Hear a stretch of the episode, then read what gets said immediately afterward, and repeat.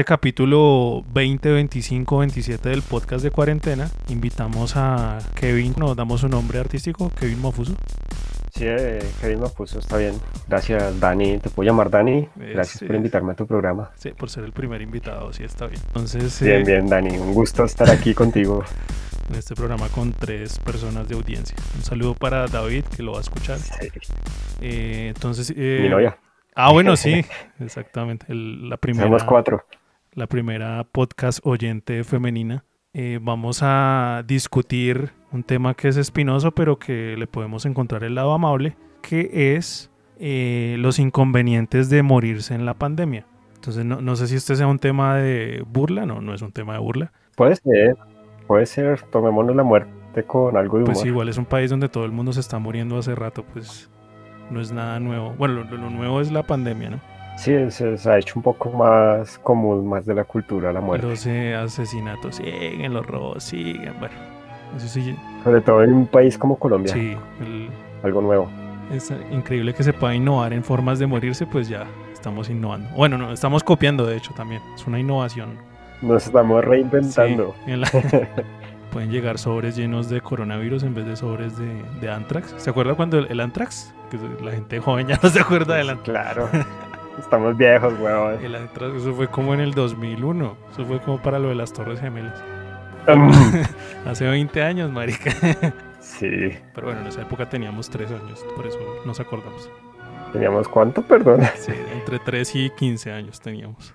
Somos como Leonardo DiCaprio, que tiene como entre 25 y 45. Puede actuar en ese rango. Sí, creo que el hecho de no tener hijos nos ayuda bastante. Pues gente del colegio que tiene nuestra edad y con un hijo o dos hijos más parecen de 57. La barriga crece con la edad. Bueno, hay gente es que igual los invictos somos nosotros, ¿no? Porque en nuestro grupo de amigos todos tienen barriga y algunos se ven más chistosos. Tal vez sobrevivamos esta pandemia y contemos esta historia a nuestros descendientes. ¿No sobrevivir sin barriga a la pandemia? Eso es un buen reto. Una buena forma de, de empezar este tema, ¿no? Ya pandemia sin barriga ya es un logro.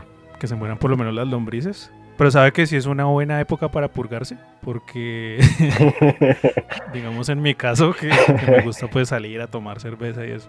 Un inconveniente de purgarse era que tocaba dejar de tomar una semana o dos. Entonces ya con esto pues uno puede purgarse tranquilamente. O tatuarse, por ejemplo. Así es. puede ser un buen futuro tema, los beneficios de la pandemia. Sabe que sí, puede ser la, la parte 2 de esta conversación en otro momento.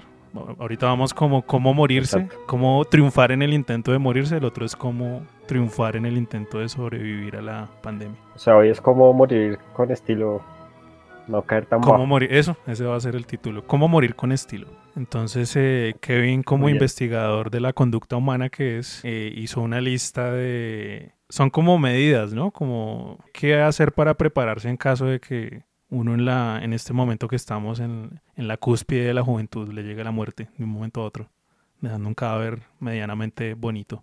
Serían como tips para, a tener en cuenta. Tips para morir, bien, bueno, sí. Sí, para que no los coja con los calzones abajo. Eso decía Jaime Garzón, que él se bañaba todos los días para que la policía no levantara un cadáver cagado, pues como estaba amenazado. que qué pena. Ah, fue madre, héroe, héroe de la patria. Héroe de la patria, sí, que también se murió hace 20 años. Podríamos dejar de recordarnos la edad, me incomoda un poco. Tenemos que conservar el, el espíritu de Peter Pan, más bien. Ah, por ahí vi que van a hacer un remake de la película.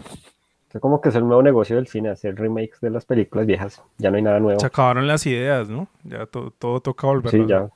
Tienen que volver a hacer, Volverlo a hacer. Titanic, Volver al futuro. Si vuelven a hacer Volver al futuro, es, no es mucho esfuerzo para ellos porque tienen que cambiar el guion. ¿Qué? Ah, pues es que ya nos pasamos porque el futuro era 2015. No, no creo que lo hagan, tendrían que volver a hacer un guion y eso tal vez es mucho trabajo para ellos. Sí, tendrían que cambiar los 50 por los 90, algo así, 2015 por 2050, nada. Es mucho trabajo. Es más fácil eso de los remakes o hacer una, una película de esos libros inmundos como Crepúsculo, eso de las sombras de Grey y toda esa cosa. Creo que ya no hay ni nuevos libros para hacer buenas películas. No, tendrían que hacer el, remake del refrito. 50 sombras de Grey en cuarentena, algo así. O sea, lo, que hacen con Batman, pero con 50 sombras de Grey. A mí me sorprendía lo de Spider-Man, que era como... Hay un Spider-Man como cada año y medio, ahora un Batman también. Podrían hacer una nueva 50 sombras de Grey y que Anastasia sea latina. El mal le pega con una chancleta. Creo, no, no, no me acuerdo mucho, me, me, dormí en la película, la verdad. No, a mí, yo ni siquiera la vi, yo creo que a usted le tocó que por una novia, tal vez, verla. Sí, uno, obviamente. Uno voluntariamente no, no es, domingo por la noche, en vez de verme El Padrino, Los Avengers o algo bueno, me voy a ver 50 Sombras de Grey. Nelson viendo a Williams era mi novia viendo 50 Sombras de Grey. y usted era los otros durmiéndose, Bart, durmiéndose. Sí, eran los otros tres durmiendo. Y esa película no sirve, porque uno dice, no, esas películas, uno puede ver películas, eh, las que llaman para mujeres, para que le sirva de pronto para levantar o algo así. Pero ¿cuáles son los tips ahí? Ser millonario. Sí, el problema es eso y que el amor es incondicional en esas películas y pues eso no aplica en la vida real. Como una película que decía que la... Y creo que eso es como una teoría, que las películas, esas comedias románticas son como porno para mujeres. Lo que es el porno para los hombres, que no que usted entra a un banco y se lo come la cajera. O sea, es algo irreal. Entonces lo mismo las comedias románticas. Sí, son fantasías. Son fantasías y las emociona tal vez de la misma manera. Sí, creo que la vieja era trabajaba en una ferretería. de verdad. Y el manera trabajaba en una ferretería. Y el manera, el manera millonario. Uy, Mari, porque es que la, adaptación en Colombia que le hicieran igual, que fuera una, una vieja que trabaja en una ferretería por acá en Las Cruces o algo así, y con un millonario del chico, sería interesante. Sí, no. Es que una ferretería en Estados Unidos es diferente, ¿cierto? No, no es como acá la, la que le hace la, la, copia de la llave, ¿no? Sí, el van llegó allá y compró cuerda y cinta y no sé qué más. Y la vieja le hizo el chiste de que se iba como a amarrar a alguien. El eh, ese, no, tranquilo, unos arreglos locativos. Y era verdad. Sí, era verdad. Era cinta para Anastasia. O sea que la, la versión colombiana dice eso y, y puede ser verdad, ¿no? Tanto ganadero emergente que amarra gente y eso. Desapareciendo un testigo. El modus operandi colombiano de la muerte. Volvemos a la muerte, ahí está. Retomamos. De los tips para afrontar la muerte estaba lo de la herencia, ¿no? La herencia para los sobrinos pequeños. Que es que, el primero sería como dejar un testamento. Sí, claro. Eh, te puedo llamar Dani, ¿no? Eh, sí, sí, está bien. Está bien, Kevin. Creo que, no sé si soy el único, creo que no, pero todos tenemos como una repisa ahí llena de lo que no hemos podido abandonar de nuestra infancia. Yo, por ejemplo, tengo una colección muy respetable de artículos de Batman. Ok, pero... Entre ellos los batimóviles full escala, tengo Batman Legos, tengo figuras de acción. ¿Y comprados desde la niñez o ya cuando hubo sueldo para poder satisfacer esas, esos gustos? Pues ya que estamos en pandemia, yo creo que hay que hablar con sinceridad y sin rodeos. He malgastado un poco mi sueldo en esas cosas. Pero son muy costosos porque se supone que pueden ser de, de, colección, ¿no? Pues sí tenemos cosas costosas y cosas no tan costosas. O sea que la herencia está y cosas verdaderamente costosas. Entonces podríamos hablar de un carro de escala que vale 60 mil pesos. Bien, sí. A un muñequito de Lego que consigue uno ahí en el, en el sí por 5 mil. Y eso sumado pues va, aparte del valor sentimental, pues... Claro, entonces llega el sobrinito o el primito y que se lo preste para jugar y pues obviamente no. Pero en época de pandemia usted se puede estar muriendo y es mejor dejar eso repartido en un testamento a sus sobrinos, primos y parientes para que no haya una disputa eso sí es cierto. Que la gente se pueda agarrar por... O sea, digamos eso pues ya tiene un valor, pero así no tuviera valor, igual la gente se agarra, ¿no? Porque pues... ¿Qué más de valor deja uno? Sí, no, pues con esta situación, los órganos de pronto, que creo que ah, sí. ya toca donarlos gratis, creo, ¿no? Como que si uno no dice que no es donador, igual ya por derecha se los, se los sacan, creo. Sacaron una ley... Sí, creo que ya funciona algo así, si no estoy mal. De hecho, creo que ahí ahorita hay escasez de órganos porque los mejores donantes son los de accidentes de tránsito. Es una desventaja del virus. Sí, porque si es por COVID, paila.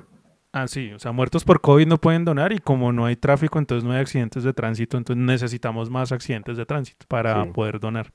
Por ahí escuché algo así en la emisora de Julito. Un saludo a Julito si nos está escuchando. Sí, eres uno, uno de nuestros tres oyentes del podcast. Entonces sí es importante dejar el, un testamento con, con nuestras cosas más codiciadas por nuestros familiares toca dejar el testamento y digamos entre el que ya sería el número dos. Si uno va a heredar el computador, por ejemplo, eh, yo no sé, yo por lo menos tendría cuidado de borrar el historial antes para que no vean, pues, a los que les gusta el porno vintage, las 20 categorías que un, que un, amigo nos decía, enanos, albinos, caballos.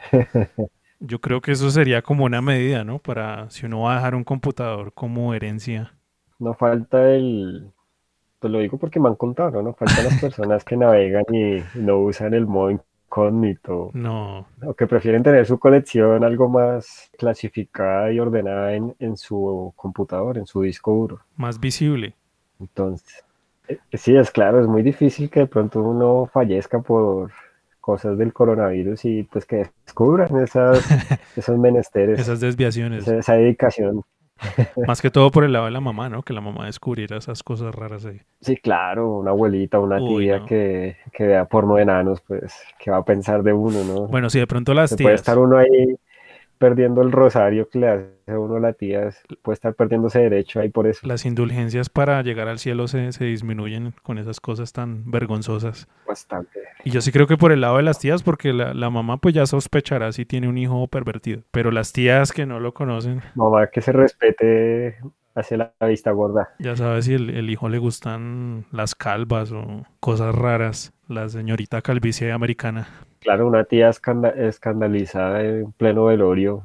Ahí sí no brilla para él la luz perpetua. Se riega el chisme en el velorio. Pues sí, igual, pues en nuestro caso creo que no pasa, pero el, los abuelos de antes que llegaban hijos no reconocidos a los velorios, ¿no? Sí, puede ser una vergüenza equiparable, comparable. Y si hay vida después de la muerte, tener que ver ese, que se supone que uno tendría que poder ver el velorio, ¿no? Sería hasta gracioso, la verdad. Ya uno muerto, pues tampoco la vergüenza desaparece. Suponiendo, ¿no? El cielo, el infierno, que todo sea real. Creo que está uno más relajado desde el cielo viendo el velorio y no padeciéndolo desde abajo.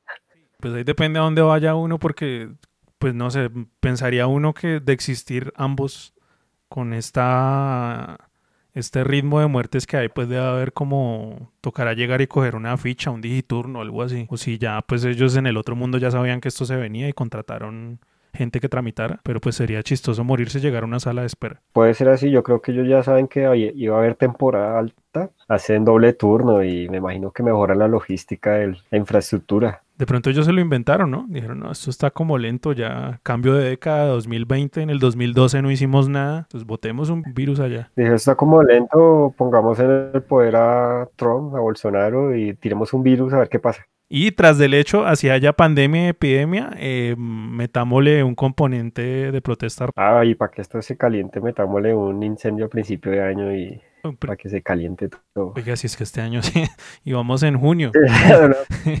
es una delicia. Estamos empezando junio, o sea, ni siquiera llevamos seis meses, llevamos cinco.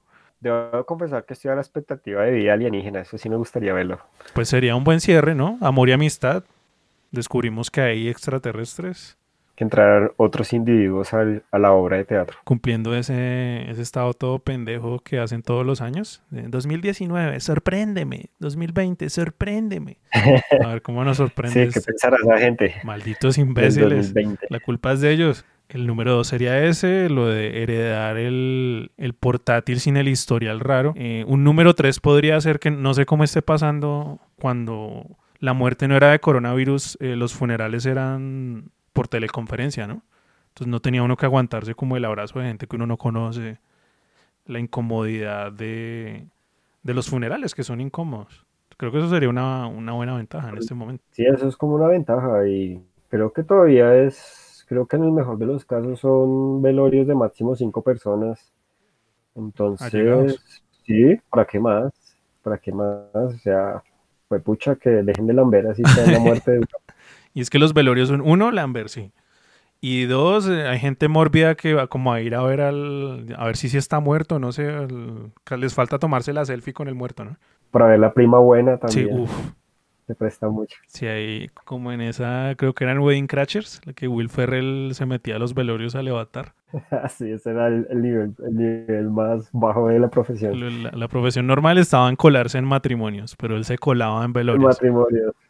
Pero caer bajo era ir a un velorio a hacer eso. Eso sería bajo ahorita, ¿no? Conseguirse los obituarios que tengan o tal videoconferencia en Zoom del velorio tal y usted meterse al velorio de pronto Tinder esté lento, entonces se mete y se, cuela en, una, en un velorio en Zoom a ver qué puede levantar.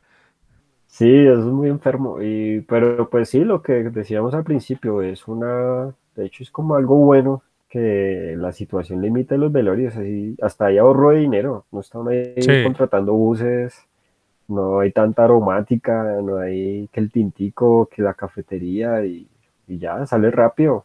Cinco personas, se murió, listo, la bendición y sale. La cosa es si, si están rebajando los costos, porque he escuchado que, digamos, las universidades que ahorita tienen mucho menos costos, ¿no? Porque no tienen infraestructura física y están cobrando los semestres virtuales igual. Entonces no sé si también las funerarias, no, igual vale lo mismo. Tarifa plana. Sí, yo Tendrían que bajarle. Sí, yo creo que sí. Nosotros, nosotros tenemos acá el, yo me imagino que el de la mayoría de colombianos, el seguro exequial con el recibo de la luz.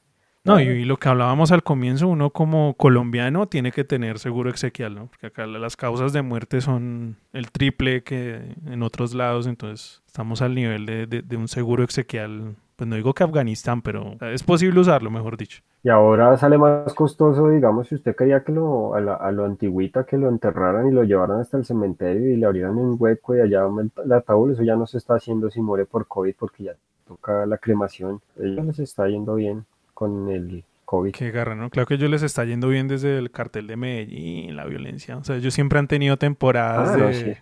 negocio pujante. Oiga, sí, porque no nunca pensamos en una funeraria. Sí, no, pues uno de niño como que no tiene ese sueño, ¿no? Que uno quiere ser como rockero, qué sé yo, que le vaya bien en, en cosas más bacanas, pero sí, no, no. no en ser un... No un hijo que le diga, no, quiero tener una funeraria, ya uno se preocupa como padre, uy, ¿qué pasó acá? Yo creo que es, gente que le va bien en los negocios o, heredó el negocio o fue que la vida lo puso ahí. Fue una vida inesperada y terminó. ¿Cómo llegará una persona a tener una funeraria? Jodido, jodido porque, no sé, digamos usted puede estar en la parte administrativa y es un negocio como, pues no como cualquiera, pero más o menos, eh, contabilidad, papeleo, contrataciones. Pero ya cuando no, que tiene que meterse allá, que a ver cómo están trabajando los empleados, que cómo están maquillando al muerto, uy, no sé. Y que deje rentabilidad, entonces, como necesitamos traer más muerticos.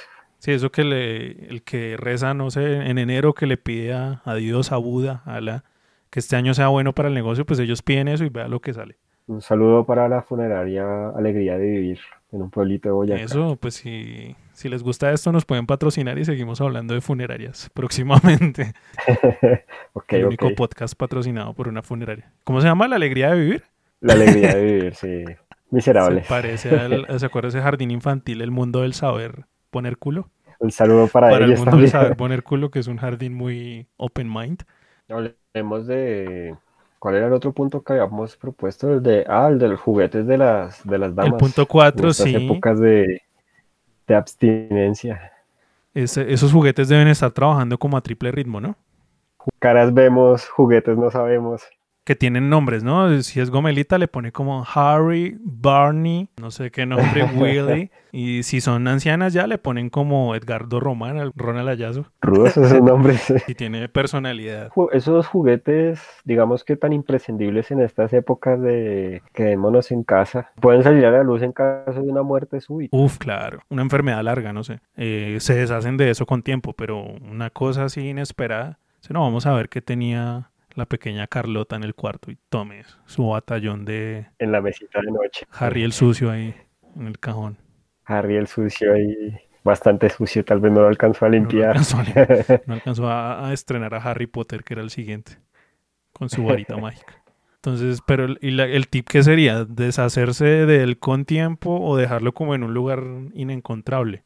Una caja fuerte, algo así. No, eso, eso se termina por encontrar. Yo diría que más bien no sé, aprovechemos que todo el mundo esté reinventando y venderlo por online o donarlo, heredarlo. La cosa es que usar un, aparato de esos de segunda es como, como complicado, ¿no?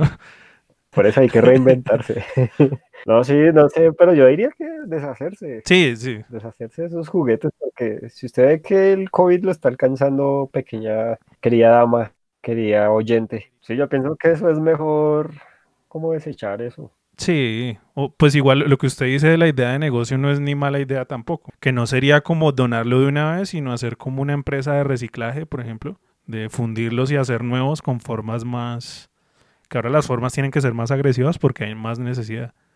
Entonces sería como una empresa. Pero igual, o sea, ahorita todo el mundo vende todo por Instagram creo que es muy berraco diferenciar un, un ¿cómo fue que le dijo usted? Jack, Jack el sucio. Harry el ¿eh? sucio. Eh, es muy difícil diferenciar un Harry el sucio nuevo o usado, ¿no? Bueno, Pues, sí, si está lo suficientemente limpio, sí, sí, igual pues, sí, limpio y empacado y eso pasa por nuevo. pues sí. Y no creo que el Envima esté mirando si Harry el sucio está limpio o está sucio. No, si están, si están haciendo tapabocas en condiciones poco sanitarias, imagínense un Harry el sucio empacadito, eso pasa por nuevo. Sí, no, no, no es como la prioridad de estar persiguiendo ahorita a los fabricantes de, de Harris. ¿Sabe que sí? Bueno, De Harris. el tip 4 también es una idea de negocio que puede ser rentable. En el tip 5, de pronto lo- los documentos que uno deja. si uno deja, pues, no sé, deudas de hipoteca, eh, de tarjeta de crédito, en los extractos bancarios se va a notar las compras que uno hizo. Entonces, pues, Uy, las tarjetas de ¿cierto? crédito, cosa peligrosa. Entonces, no sé, pues esas compras Sí, claro. por internet raras. Y sale ahí, no sé, la visita al motel, inversión en la felicidad. Estaba pensando exactamente lo mismo. Sí, inversiones galaxia, esas cosas son, son complicadas. y empieza a llegar ahí a 24 cuotas. Entonces, claro, se empieza a desfigurar un poco la pulcritud de las finanzas del, del fallecido. Que igual lo que usted dice de las 24 cuota- cuotas es jodido, ¿no? Porque si fue una experiencia chévere, pues bueno, usted cada mes se acuerda por dos años, listo, o acá no. Sí, paga uno con gusto, con una sonrisa en la cara. Pero si fue algo bien paila y que, no sé, que eso, eso puede ir, ir para un lado o para el otro. Sí, es como doble filo esas deudas. Entonces, deudas a dos años para un momento de dos horas es, es complejo, pero es la mentalidad colombiana, ¿no? Acá sacan trago también así, ¿no? Sí, claro. dos años. Como pago poquita cuota al mes, pues es Sí, muchas- esa sí es la lógica. Y, y que a los bancos les interesa que la gente piense así, ¿no? Dicen, Eso, yo le doy crédito, Claro. pague. Tu banco es tu amigo. El pago mes a mes por 24 meses. Y que no, no he visto los eslogan de los bancos colombianos que son como todos corintellado, que le estamos poniendo el alma, que tu banco amigo, tu alma gemela. Su este es banco. su banco. Y usted ve, digamos, los gringos, el Bank of America es open for business, ya, abierto para negocios. No somos amigos, negocios. Entonces acá como que el paternalismo colombiano y les funciona, ¿no? Porque ¿quién factura más que ellos? Sí, claro. La pujanza de la economía colombiana es Los bancos. los bancos. Increíble. La economía está creciendo, entre comillas, por los bancos. Claro, pues si hay plata para subsidiar a la gente, pues subsidiemos a los bancos, ¿no? Y eso los está manteniendo usted, querido oyente, con sus cuotas a, a plazos de 24 y 36 meses Ah, sí. por las inversiones galácticas. Inversiones Galaxia es el que sostiene la economía. La, la bancarización de la gente ahí está materializada. El eso. mercado, el mercadito a 6 meses. La noche de Uber a 24 meses. Pero sí, porque una salida de esas que usted esté bien desfinanciado y le sale el, el levante que por fin, y que como eso no depende de cuándo le paguen a usted, de cuándo se, se alinearon la- las estrellas. Y no hay plata, pues mucha gente lo hace, ¿no? El Uber tarjeta, el restaurante si van tarjeta, rumba tarjeta y motel tarjeta. Y ahí es cuando se muere uno y se dan cuenta de las deudas que uno tenía. Sí, Ese asqueroso extracto de su tarjeta de crédito que va a seguir llegando por al menos unos tres meses, ¿no? Mientras el sistema legal determina que usted en verdad murió y que ya no puede pagar eso. Si acabotan hasta los muertos, pues el extracto le sigue llegando hasta de pronto más de tres meses, yo creo. Que el sistema financiero es el único que no, que nunca pierden los hijos de madre. Hasta que le avisen a Psycho y a Simple Ah, que se murió. Que, que usted está como Mozart muerto hace, hace dos añitos nomás. Demuéstrame que está muerto. Tenemos que pagarle regalías a Mozart. Entonces, claro, usted se muere y pues primero su familia es la que tiene que voltear ahí para que esa deuda muera con usted. Pero pues el extracto se va a ver. Estamos en una posición que no, no somos eh, casados con hijos, pero los que tienen matrimonios de años y por esos extractos se, se conoce lo de la moza y eso es, Uy, eso es otro cuento, sí, el claro. drama familiar ahí Que llegue la cuota de la, de la floristería con el ramo de flores que nunca le llegó a la esposa. para la secretaria. O el bolso o el vestido. Que si le llegó a la esposa algo de la misma categoría, no sé, un bolso, valía la décima parte que el, el de la moza. Obviamente. Entonces va a doler más aún. Entonces el tip ahí es... eh, Entonces- que, y, pero hay- ¿cuál es el tip? Es muy berraco escapar del sistema financiero.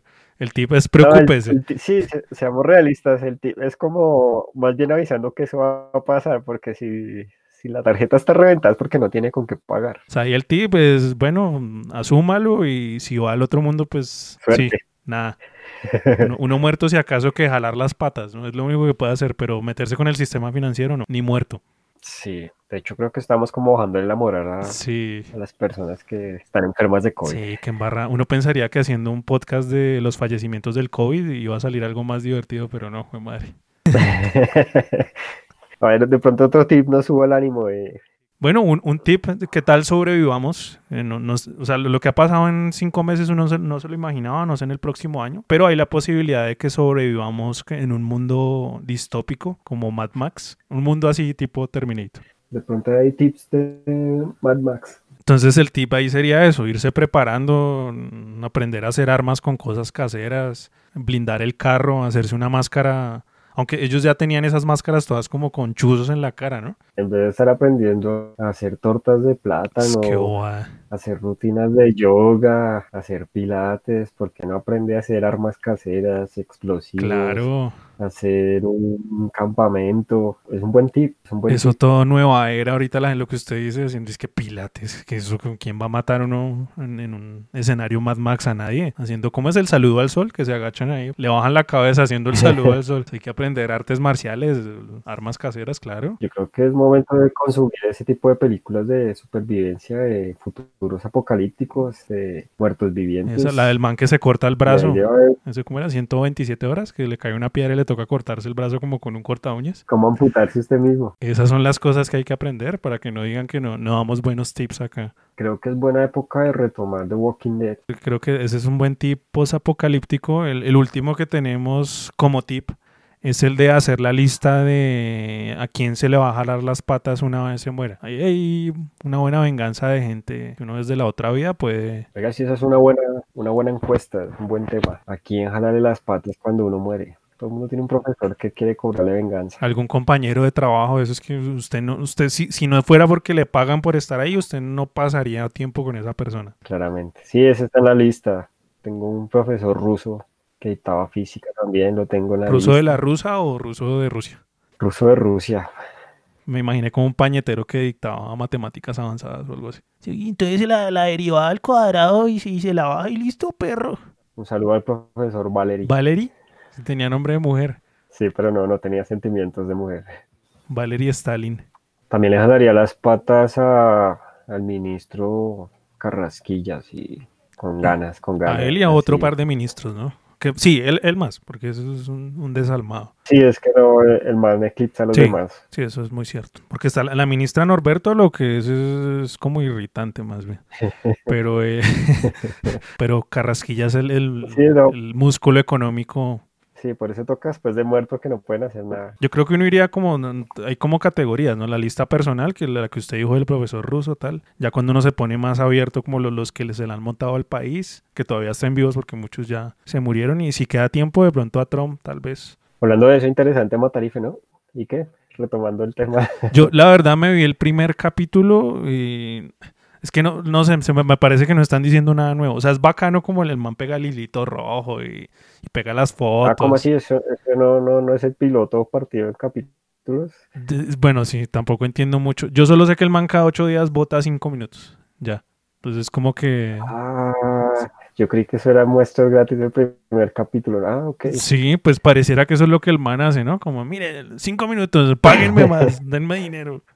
Entonces no, y, no. sé cuánto sea porque son muy corticos los En época de pandemia todo es válido. Sí, todo, es entretenimiento también, hasta la, denuncia. Pues ahí el man le debe estar dando unos buenos views. Uf, claro. Pero bueno, ese, es otro personaje que se le podría jalar las patas de vez en De pronto sí, sí. Aunque uno pensaría que con tanta víctima hay fila de, de esos manes eh, queriéndole jalar las patas, ¿no? Debe haber turnos, sí, claramente debe haber turnos, lista de espera considerable. Uno desde el, donde esté que se muera, ¿no? Entonces ahora le voy a jalar las patas al man. Hay como 1500 ahí. Tiene que hacer cita como las peluquerías de ahora. Con turno, pedir cita. Ahora que tiene tiempo ilimitado, pues vaya y haga otra cosa mientras porque esto se demora. Y de pronto algún familiar también, algún familiar que no... Todos tenemos familiares dignos de, de asustar que igual la familia también, pues uno no la escogió, ¿no? Entonces obviamente va a haber gente que no le cae uno del todo bien. O sea, la, mayoría sí, listo, bacano y todo. Pero pues no falta. Sí. Pues sí, ese es un buen tip, tener una lista clara. Si ya se ven las últimas, pues a quién va a ir a visitar después de... Y de pronto amigos inclusive por joderles la vida, ¿no? Creo que si no llega a pasar algo a Nilo, pues ahí, ahí le aviso. Hijo de madre. Bueno, está bien. Ya que me lo dicen, entonces yo voy a hacer lo mismo. Y ahí de paso, eh, un saludo a Iván, que también haríamos lo mismo. Sí, creo que empecemos a dormir con al revés la cabecera para evitar sustos. Ah, sí, como, era el tip de, Sergio, eh, otro amigo que lo asustaban como cada dos semanas, cada dos días, taparse la cabeza, ¿era? Con cobijas. Dice el man que poner la almohada a los pies de la cama y dormir al revés. Ah, bueno, y yo al man le creo porque esa casa del man como que era, mejor dicho, el exorcista se le quedaban pañales, ¿no? Oiga, se va a tocar entrevistar a Sergio. Noches paranormales. ¿Usted alguna vez alcanzó a escuchar un programa que se llamaba Insomnia? Que es que no me acuerdo la emisora. Hace años ya también. Ese creo que era de los 40, sí, Los 40, sí, sí. Que contaban unas vainas ahí que uno se. Esa cosa que uno se sugestiona, ¿no? Que puede que sea verdad o no. Pero que medio mueve a un vecino algo y uno, ay, puta, ¿qué es esto? Me van a matar. Sí, claro, claro. Eso es de nuestra época de cuando teníamos como cinco. Sí, sí cuatro. Eso fue como en el 2008, algo así. Que de eso creo que han hecho es como programas ahora que hay como un españolete y se mete a como a cementerios. Eh. Ellos están aquí. Ellos están. así se llama el programa. Se llamaba, creo. Sí, yo no tampoco volví. Pues que es que igual no la, restricción del coronavirus también cubre eso, ¿no? No se pueden meter a casas embrujadas más de tres personas. O el españolete de pronto. Creo que no llegó al coronavirus que ahí es donde de verdad que la, la, realidad asusta más que la ficción. un hospital de esos que todas las, eh, las UCI están llenas de enfermos, eso da más miedo que, que cualquier supuesto fantasma. Nos tiene acá esperando las películas norteamericanas a que Estados Unidos venga y nos salve, ¿no?